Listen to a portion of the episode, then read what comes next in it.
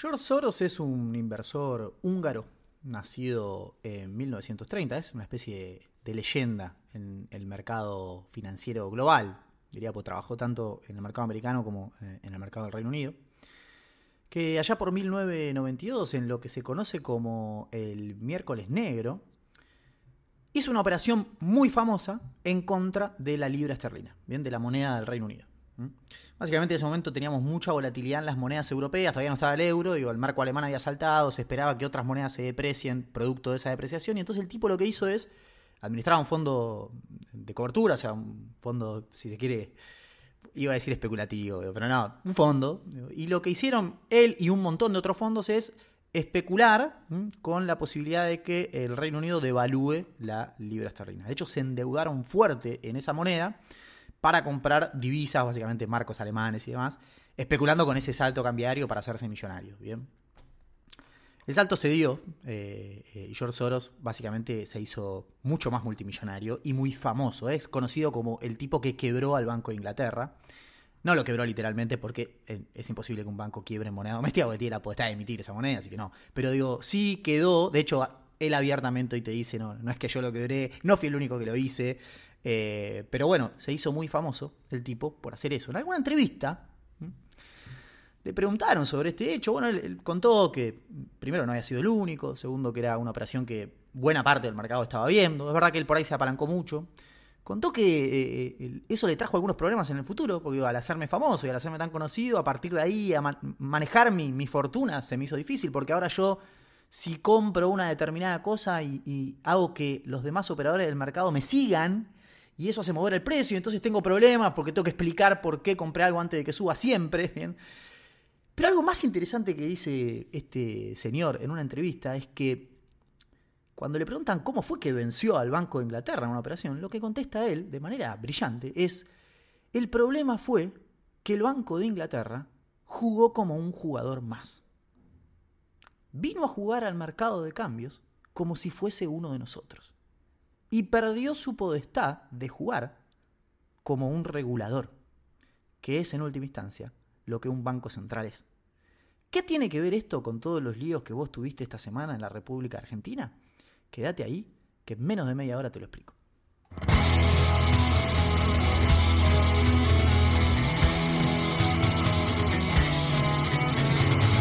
Bienvenidos a la cuarta temporada de Financiero Monetario Irreverente, sección Argentina, el podcast de Leandro Sicarelli, del zar de las finanzas.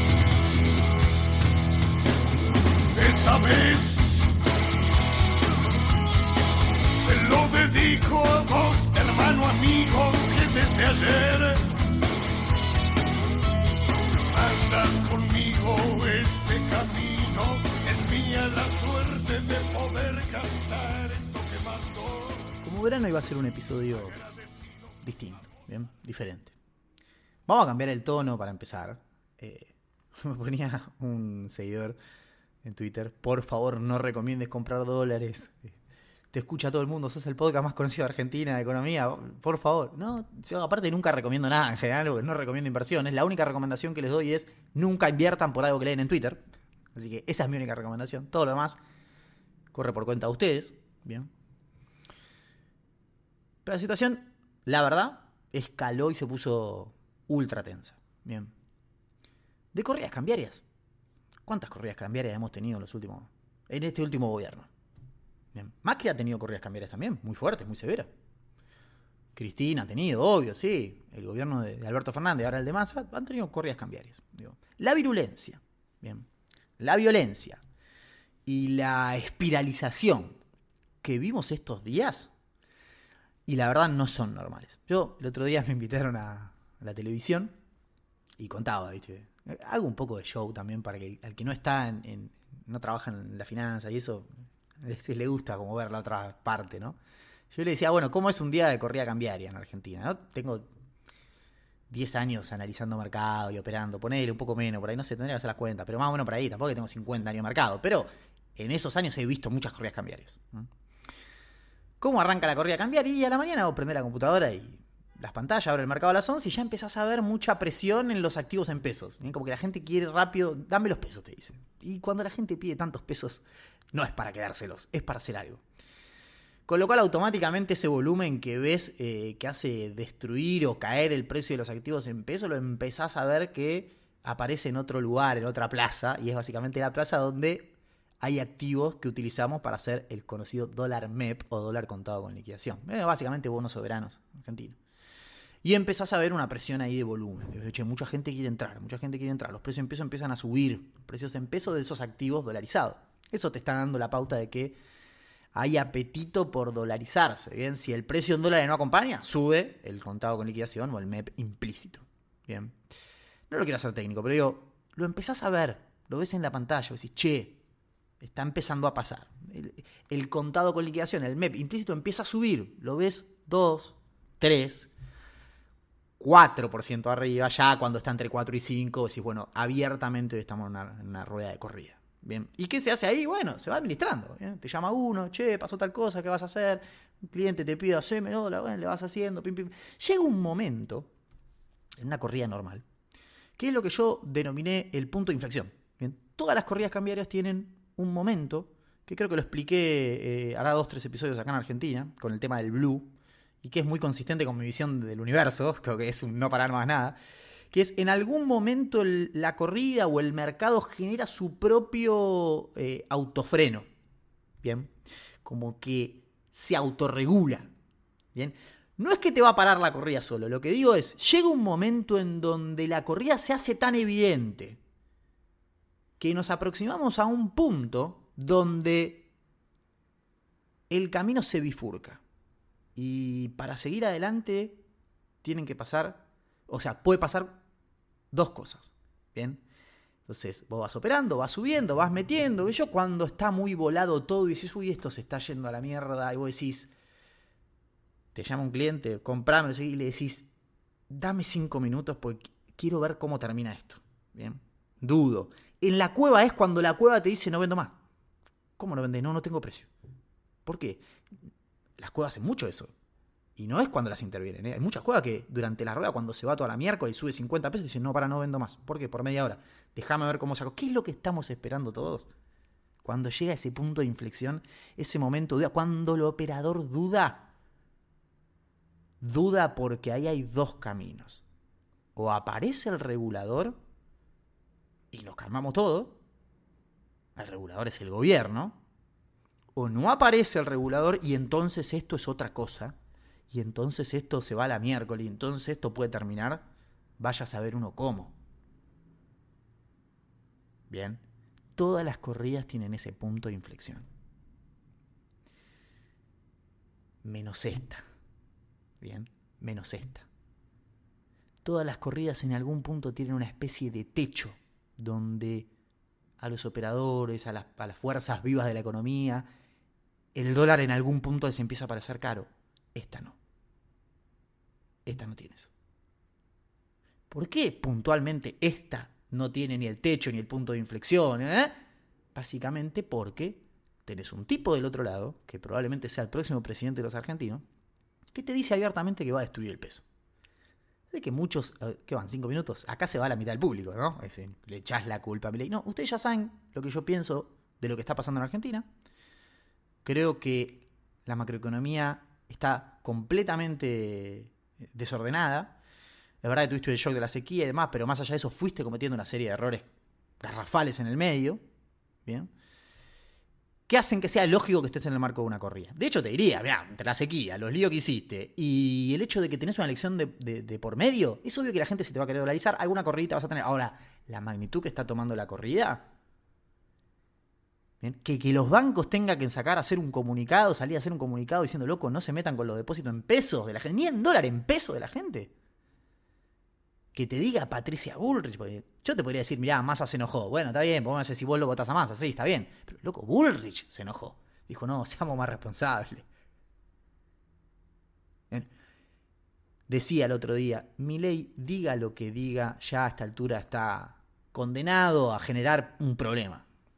Porque ya incluso si él no dijese nada, todos sabemos que lo que él quiere hacer, que para lo que él quiere hacer el dólar no tiene techo. A menos que lo ponga él, que no lo va a hacer.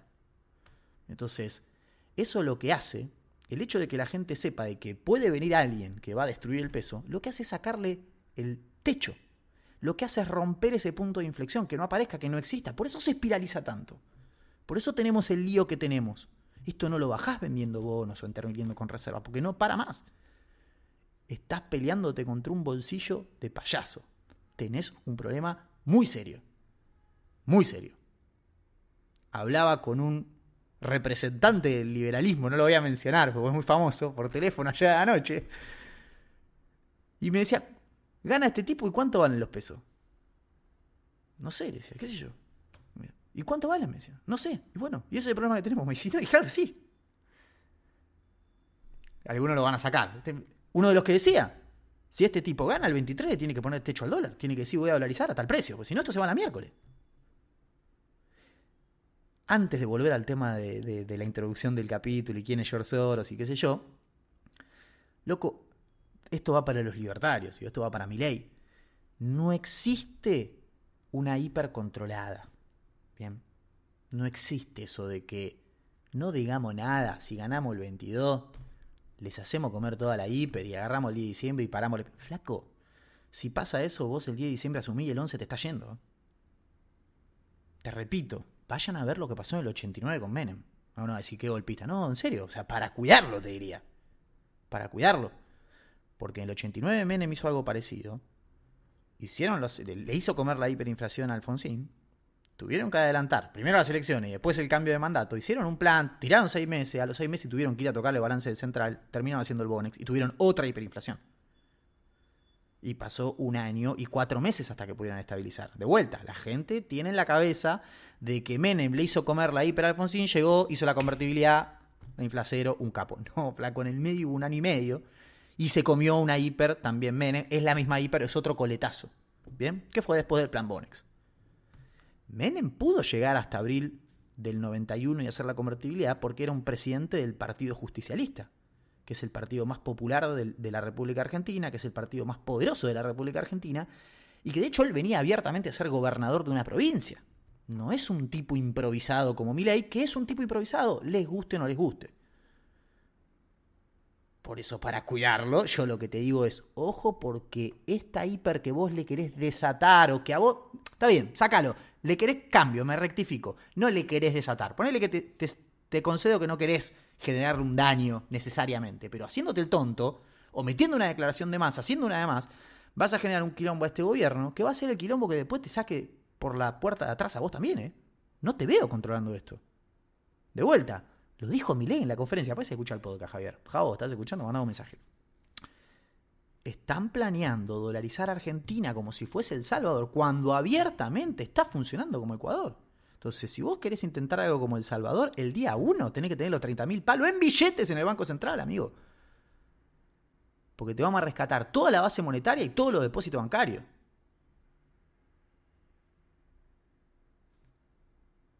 ¿Qué tiene que ver George Soros con todo esto? Lo que tiene que ver es que ante este contexto, donde la corrida cambiaria no tiene punto de inflexión, no tiene techo, no se autorregula, y todo se puede ir eh, a la miércoles. Y acá me pongo serio porque digo, te vas a llevar puesto a 20 millones de argentinos como mínimo. Con un quilombo de esto. Allí es donde el gobierno tiene que actuar como un regulador. Ahí es donde el gobierno tiene que hacer cosas horribles. ¿Ven? Cosas que acá, que hablamos de economía todo el tiempo, son cosas que no están bien y no cambian el hecho de fondo, pero esto lo tenés que parar. Y el gobierno, de alguna manera, encabezado por el presidente de la Nación, Sergio Massa, encaró por ese lado. Dijo, no, no, primero vamos a cagarlos a palos a todos. Ni nos metamos en el mercado. Vieron que yo les había contado, lo están dejando correr el MEP para ver si lo pueden parar en... Estaba a 6.80, lo dejaron volar a 7.80. Ahora lo volvieron a dejar volar a 8.70. Están buscando, está haciendo, tratando de hacer pie en algún lugar el gobierno en el mercado de cambio paralelo para ver dónde lo para. Todavía sigue haciendo pie. El otro día en la rueda arrancó 8.40 empezó, viste, venden título, venden título, meten por el otro lado, sale la paridad. Digo, no, mira el volumen que está operando esto, qué delirio, qué sé yo, pum. En un momento miro la hora, eran las 11 y 20, boludo. 20 minutos habían pasado. Y habían tirado la casa por la ventana, habían dejado la vida los locos. ¿Qué hicieron? De vuelta estuvieron más vivos y dijeron, no, soltalo. Lo soltaron 50 pesos y ahí aparecieron de vuelta. El gobierno va tanteando el mercado a ver en qué precio lo puede parar. En el mientras tanto, trabaja como un regulador. Yo tengo a la UIF, al Banco Central, a la Comisión Nacional de Valores, al ministro de Economía, al, que es el presidente de la Nación. Bueno, yo voy a ir al frente, hermano. Tengo a la FIP, tengo todo. Voy a ir al frente. Y fue al frente como un regulador. Te cambio los parking. Te pongo un límite a los que son extranjeros. A las empresas que quieren comprarme, me tienen que avisar cinco días antes. Hoy le saco una rectificatoria, con lo cual a cinco días ya terminás el, viernes previo a la elección. No sé si llegás a hacer MEP o cable.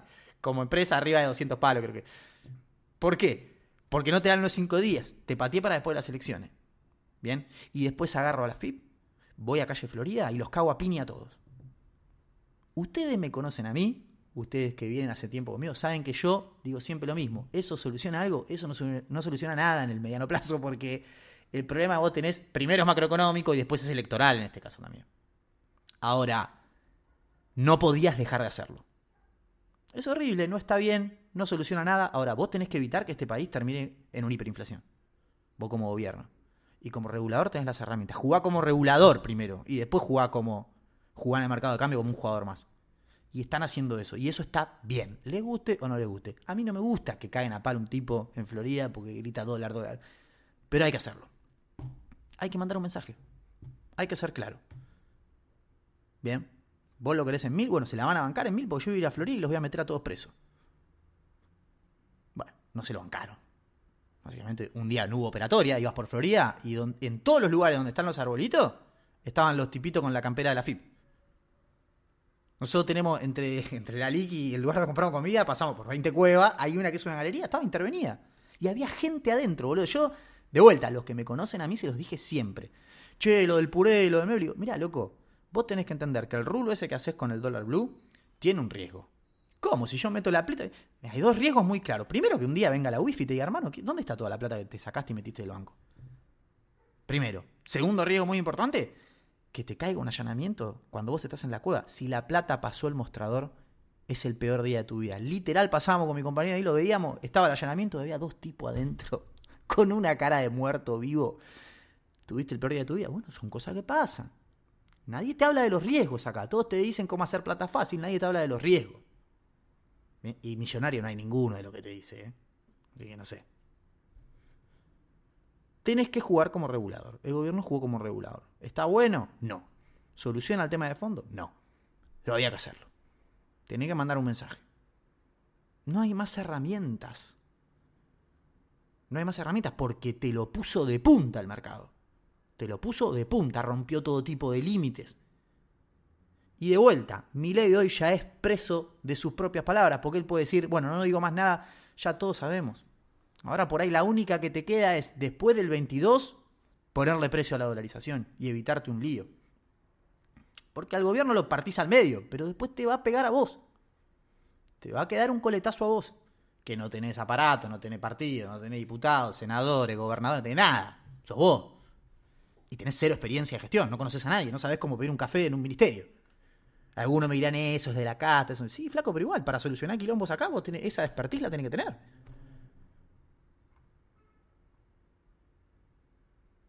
Y después hay algo que es real. Vos decís, bueno, a ver, el gobierno haciendo esto compra días. El gobierno llega al 22, quedan 5 ruedas. ¿Cuántos quedan? 4 ahora. 4. Martes, miércoles, jueves y viernes. 4 ruedas, 4 días, 4 finales. Donde el gobierno tiene que salir como regulador a matar, a meter gente presa y a pelearse a mostrar que está. No le puedo, no tengo las herramientas, no tengo la plata, no tengo los bonos, no tengo los dólares, no tengo los votos por la elección, no me importa, los meto a todos presos. Como dijo Massa, dijo abiertamente, si pierdo la elección por meterlo en cana, los voy a meter a todos en cana y pierdo la elección, no me importa nada. Esa es la postura que vos tenés que tener como regulador. Porque aparte de lo que es real acá, y esto no les va a gustar a ustedes, pero es la realidad. Yo quiero ver el resultado del 22. Si hay posibilidad de, evitar que Milei sea presidente, no tenemos por qué comernos una hiperinflación todos los argentinos. Y es tan simple como eso. Si mi ley en el 22 saca 32 y Massa saca... Bueno, es medio imposible. Pero poner que mi ley saca 33 y Massa saca 31, ¿por qué nos vamos a comer una hiperinflación? Si mi ley no va a ser presidente finalmente. No, no, esto hay que pararlo. Esto hay que pararlo. Si después mi ley, el 22, saca 37 puntos y Massa 29, es otra discusión. Porque ahí Milei va a ser presidente. Lástima que va a ser presidente en noviembre. O sea, vamos a tener que estirar desde el 22 hasta noviembre este quilombo. O incluso si gana en primera vuelta. Es otra discusión. Si gana en primera vuelta o si ya se perfila para ganar seguro en el balotario, es otra discusión. Ahí hay que sentarse con Milei y hacer una transición. Que él le ponga el precio al dólar. A ver, porque de vuelta, me parece que uno lo quiere cagar a Milei. No, no. Si Milei gana, si Milei está dispuesto a hacer una transición ordenada, el 23 se sienta y dice el precio del dólar. El precio del dólar a plata de hoy puede decir 2.000 si quiere. ¿Quiere decir 2.000? Que diga 2.000. No es que le digo ponele el precio de hoy o bajámelo 10 pesitos así me voy mejor. No, no. ¿Querés poner un precio más alto? Ponéselo. Ellos saben cuánta plata tienen. Supuestamente, comprometida del exterior. Pueden hacer las cuentas muy fácil. Entonces vos decís, escúchame, las LELIX no renueves más. Renová el stock y todos los intereses empieza a tirarlo a la calle. Bien, cuando yo llego no quiero un peso más de LELIX. Y yo te pongo un techo al dólar. Te digo, la dolarización se va a hacer en 2.000 pesos. Y bueno, va a ser un quilombo la transición. Los precios se van a ir a la miércoles vamos a tener un montón de problemas, pero el día de diciembre mi ley puede asumir y alguna chance de estabilizar rápido, con una dolarización o con algo parecido, va a tener. Bien. Si él sale ganador del 23 y no dice nada, esto termina mal. Y va a terminar mal para él también. Y lo peor es que se va a llevar el puesto a medio país. Del mismo modo que eh, si esto sigue así, con estas declaraciones se lleva puesto a medio país, tal vez por ahí saca 31, ¿viste? Y fue todo al pedo. No creo que saque 31, todo indica que va a ganar ley. No sé si en primera vuelta o en balotaje. Pero bueno. ¿Qué queda para nosotros? Digo, ahora voy a hablar del IPC, del Banco Central en la segunda parte, pero digo, ¿qué queda para nosotros? Bueno, eh, eh, la situación es muy delicada porque no hay refugio. Eh, literal, el, candidato de derecha viene a destruir el sistema. Te lo dice él igual, él está peleado con el sistema. Tú decís, no, el, de derecha es pro banco, pro Wall Street, pro, sistema. No, este viene de otro lado. Y ese es el gran talento del chabón también. Y va a destruir, va a romper todo. O sea, no, no hay refugio. No hay refugio. Vos decís, títulos. ¿de qué títulos? En pesos, dólares. No, los dólares en el banco. No, un fondo. No hay lugar. Por eso pasa lo que está pasando. Voy a ganar un montón de puteadas con esto porque tengo mucho libertario. Mayoría de los que me escuchan a mí son bastante abiertos de mente y no lo putean tanto. Hay otros que no. Hay muchos que deben ser nuevos y dicen, che, este es re anti ley. Cuando tuve que defender a mi ley, lo defendí. Eh, porque me pareció justo de cosas que le han hecho que no estaban bien, o cosas que se decían sobre él o sobre su votante que no eran correctas, y las dije acá, todos me conocen, saben. Eh, pero digo, ahora estás jugando loco con el destino de un país y no. ¿Qué vas a gobernar si, si lo haces así? Las cenizas. Mm, va a ser una victoria pírrica, vas a destruir el país. ¿Qué vas a agarrar? Y yo ya sé que, vos podés decir, no tengo la intención, no tiene la intención. Bueno, no importa si no tiene la intención. Tiene que saber que no es más un panelista de tele no es un tipo que puede decir, voy a fundir todo, qué sé yo, el otro lo escuchaba a Magis que ponía ese ejemplo, me parece perfecto, porque te dice, mira, si vos sos panelista y decís eso no pasa nada. Si lo dice un economista, algún ruido puede generar, porque si es consultor, los, los empresarios lo escuchan y puede generar algo, pero hasta ahí. Ahora, si sos el candidato que todos pensamos que va a ser presidente dentro de tres meses, vos no podés decir cualquier cosa. Y de vuelta, en tu caso, debería salir a desdecirte. Porque incluso haciendo silencio, todos sabemos lo que va a pasar cuando venga. Entonces, no, salí a desdecirte. No, te lo, no lo hagas ahora, ya está. Que todos queremos ver la foto del 22, pero después del 22, si te fue muy bien, si ganaste te fue muy bien, el 23 tenés que ponerle techo a esto antes de que abra el mercado. El mercado de cambio, o sea, no a las 11, antes de las 11. Antes de que abra el MAE, vos me tenés que cerrar el problema cambiario. Y negociar, ¿eh? Porque tampoco es justo pedirle a mi ley, che, parame este quilombo si llego bien a diciembre. No, pará. Ponerle techo al dólar y negociemos. ¿Vos qué querés? Te va a pedir achicame la LELIC, eh, deja de vender reserva, eh, devaluá, devaluá. Tipo cambio oficial que está en 350, bueno, llévalo a 500. Te dirá 500 no, 400. Bueno, está todo abierto. Hay que hacer política. No por ustedes o por nosotros, por el país, boludo. Porque este quilombo se lleva a 20 millones de personas. A mí me va a ir bárbaro, chicos. Ustedes me van a putear ahora a mí me va a ir bárbaro. Soy un tipo que me va perfecto en todo lo que hago. Soy muy exitoso. Imagínate si dolariza, boludo. Voy a vivir en dólares. Me decían otro día, vos te vas al exterior si dolariza. ¿Cómo me voy al exterior, boludo? Vamos a vivir en dólar acá. Yo ya estoy por arriba de la línea. A mí, me va a ir bárbaro. Yo me quedo acá. Por ahí me voy al interior porque no quiero estar en el conurbano en medio de este quilombo. Pero a mí me va a ir bárbaro. Yo me preocupo por lo demás. ¿Te pensás que me va a ir mal a mí? A mí no me va mal. Y no me va a ir mal, me va cada vez mejor. Es lo que, me preocupa a la gente. O sea, no, quiero vivir en un país a que a mí me va bien, pero tengo que ir con un auto blindado a comprar chicles al kiosco. No como chicles igual. ¿Quién va a comprar chicles? Como el... Bueno, voy a pasar un chivo. Denle bola al chivo. Denle bola al chivo. Y después vamos a hablar del dato de precios. De mm, algunos datitos del mercado cambiario, que finalmente no dije un solo dato. El Banco Central y qué sé yo. Bueno, miren el chivo. y Quédense ahí. Si te gusta lo que estás escuchando, recordá que FMI Podcast se hace todo a pulmón, por lo que tu colaboración es fundamental para que sigamos existiendo. Ayúdanos con la difusión. Un retweet, 5 estrellas en Spotify o que lo compartas con un amigo. Todos bienvenidos. Gracias. Bueno. Se acaba de hablar con el corazón, a corazón abierto. Sigamos, vamos con los datos. El mercado de cambio oficial se volvió vendedor a buenos niveles. O sea, el Banco Central está vendiendo de a 100 palos por día. 100 palos que no tiene, va girando en reservas netas negativas, obviamente. Eh, haciendo el dato sobre cuántos activos brutos en dólares tiene respecto de los encajes, todavía la cobertura de encajes está, o sea, es decir, tiene activos para respaldar el 100% de los encajes, activos que están en dólares, ¿bien? O, o oro, ponele. ¿Mm? Eh, ahí te estoy sacando los yuanes y te estoy sacando los DEX, ¿bien? porque yo entiendo que no vas a usar eso para cubrir encaje, aunque podrías, ¿eh? lo podrías hacer.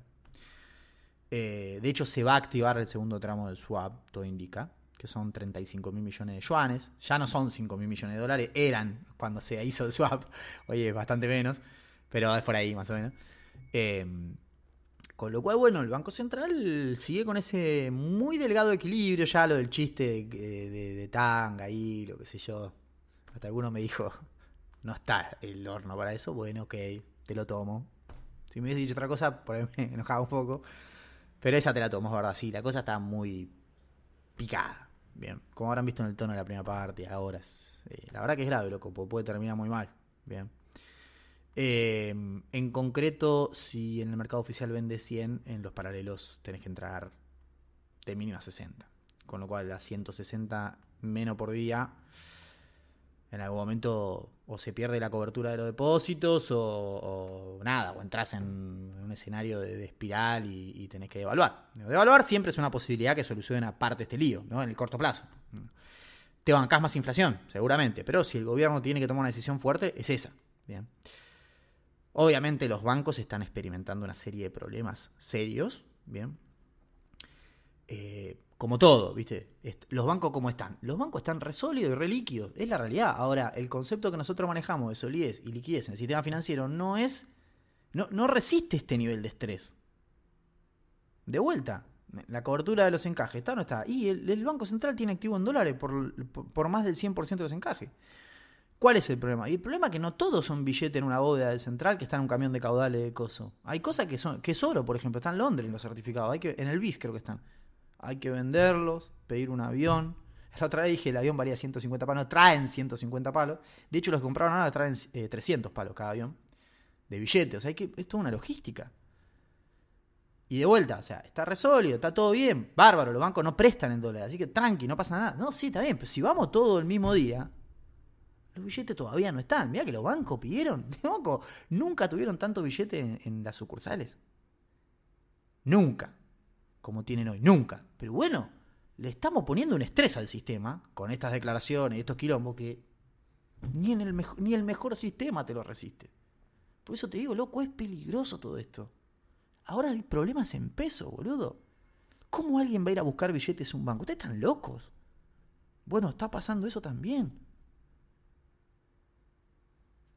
O sea, ¿qué hace la gente con los pesos? Pierde plata. Flaco va al blue. ¿Qué va a hacer, boludo? Va a comprar dólar blue.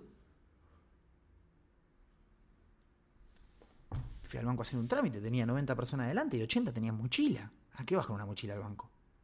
O te vas a llevar un ladrillo o los dólares o algo. Entonces, tenemos que bajar un cambio. Bien. De vuelta, el sistema cómo está, Sar. ¿Voy a sacar mis cosas? Es una decisión que no tenés que tomar por lo que te diga un desconocido. Porque yo en última instancia soy un desconocido. ¿bien? De vuelta, el sistema está líquido y está sólido. Ahora, a estos niveles de estrés, no sé cómo termina la película. ¿Qué sé yo? Y la verdad es que después de la foto del 22 va a ser tarde hacer cualquier cosa. ¿Viste? A eso me refiero con, no hay refugio. Si me, me rompes el sistema con, con, algunas declaraciones o cosas que querés hacer. No, juguemos dentro del sistema porque me va a explotar a mí, pero te va a llevar puesto a vos, negro. Te va a llevar puesto a vos también. Termino siempre como volviendo a lo mismo. No puedo salir porque es grave la situación. Es grave. Yo le diría, no tomen grandes decisiones en estos días porque van a ser cagadas. De ningún tipo. Lo que no hiciste ya, no lo hagas esta semana. ¿Qué quiere que te diga? Esto es así. Finalmente, el dato de precios de septiembre vino peor que agosto, en 12,7. El dato anterior ha sido 12,4. Desde la hiper debe ser el dato más alto mensual. No sé si en 2001 le ganó alguno. Ah, la vez pasada lo vimos. Mucho arrastre estadístico, se los dije cuando salió el dato, que después se publicó el índice de precios semanales, esa cosa que publica, vamos a ver cuánto le queda, ahora hablo de eso un poco, me decía que ahora habla de eso, sí, ahora hablamos. Em, dejaba mucho arrastre estadístico. El último dato semanal te dejaba el nivel muy alto, con lo cual, como se mide promedios, va a tener dos dígitos la inflación de septiembre. Ya lo sabíamos todos los que estamos acá, así que listo, ya está, no hay mucho más para decir. Vino un poquito peor, sí. Hacia adelante, ¿cómo viene la cosa? El último dato semanal, primera semana de octubre, la inflación se fue a 2, ¿cuánto? A ver, lo tengo acá, pero subió. La inflación semanal subió a 2,3. Bien. Eso te deposita en un nivel de nominalidad mensual del orden del cuánto. No sé si llegas a los dos dígitos, vas a estar ahí, ¿eh? Va a estar. Aparte, se rompió la dinámica de una, dos, tres, cuatro, cinco, casi seis semanas con una desaceleración de la inflación. Bueno, la séptima semana subió. Si la semana que viene vuelve a subir la inflación semanal, ¿la van a seguir publicando? Hacía falta publicar esta inflación. Así. Comprometerse a sacarse todo lo, a sacarla toda la semana. ¿No fue un error? Que hablamos abiertamente el primer día que la sacaron. El Banco Central reaccionó subiendo la tasa de interés. Bien, no sabemos si miran para adelante o para atrás, es algo que nunca vamos a entender, porque a veces miran para atrás, a veces para adelante. Daría la sensación que ahora están mirando para adelante. Bien. ¿Cuánto subió la tasa? Yo no me acuerdo cuánto fue, como 20 y pico de puntos, una cosa así. Llevaron la tasa nominal anual a 145%. Es una tasa de 28 días, la tasa de la que anualizado, en términos efectivos, te da una tasa de 300%, 295. Que mensualizado, que es lo que nos importa, ¿cuánto paga la LELIC por mes? 12%. Si la inflación viene por abajo de 12, tasa real positiva. Si viene por arriba, tasa real negativa. ¿Cómo viene la inflación de octubre? La primera semana fue mala. Y con todo lo que pasó en el medio, iba a venir mal. 12% de tasa, ¿remunera la inflación o se queda por abajo? Se queda por abajo. Muy probablemente esté por abajo. Bien. Vamos a ver igual. Queda todavía mes, pero con todo lo que pasó y todo lo que falta pasar todavía, lamentablemente no creo que alcance. ¿Mm? Tenés una salida de, Yo les dije, activos en pesos está yendo todo el mundo, están rescatando fondos y también están saliendo mucho plazo fijo. Venía viendo salida de plazo fijo, uno va a decir, bueno, fue mi ley. No, venía ya sucediendo. Eh, no tenemos datos para saber de hoy, pero en la City se comenta de que se aceleró fuerte después de la declaración de Milei la salida de plazo fijo. ¿Por qué la gente de un plazo fijo quiere tener el depósito ahí a la vista? No, porque después el depósito probablemente o lo transfiere una LIC para comprar MEP o lo vaya a buscar con una mochila para llevarse el ladrillo y comprado la Blue. En ningún caso es bueno, no termina bien en ninguno de los de las circunstancias. Respecto de mm, lo de lo de las intervenciones y demás, bueno, como le decía, dejaron ir el, el, dólar en aire 30, que es donde intervienen, en la zona de 870, están parados ahí, tratando de pararlo ahí, viendo si pueden hacer pie. Lo no intervenido está en la zona de 930, más o menos. Eh, y el blue, que estaba en 1000 después de los allanamientos, bajó a 900 y pico. Bien. Con esto no estoy diciendo que si seguís pegándole a todo el mundo va a bajar va a volver a 800 y nada por el estilo. Pero bueno, compraste un día, quedan 5 ruedas. Tenés que llegar al 22 para que podamos ver esa foto y entender bien qué está pasando electoralmente en el país.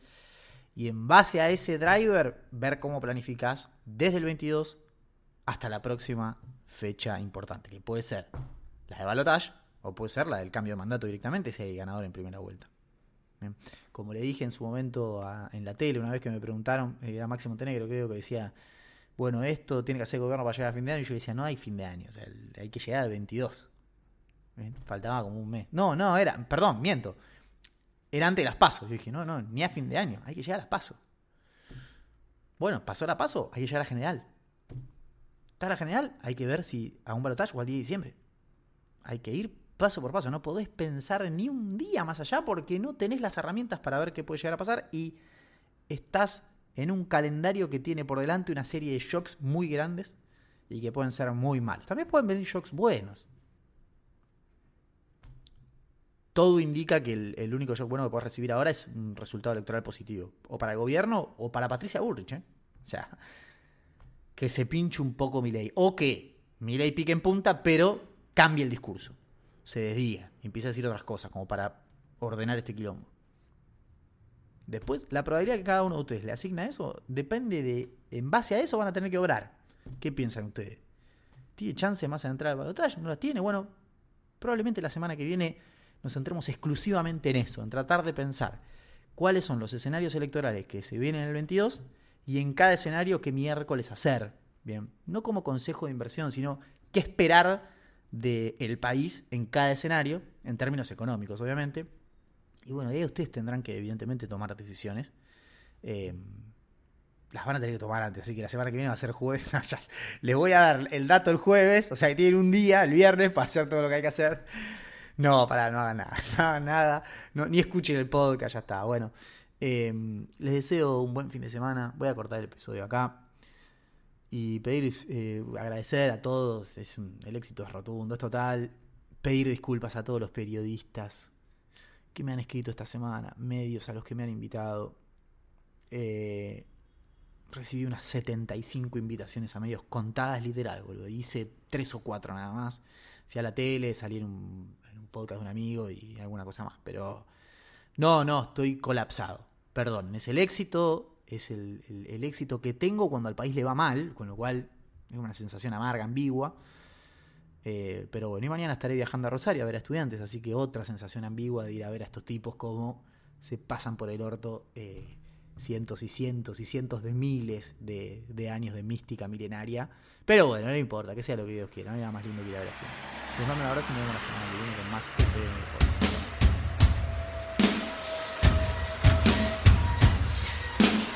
Acabas de escuchar FMI Podcast. No te olvides de compartirlo y ayudarnos con la difusión.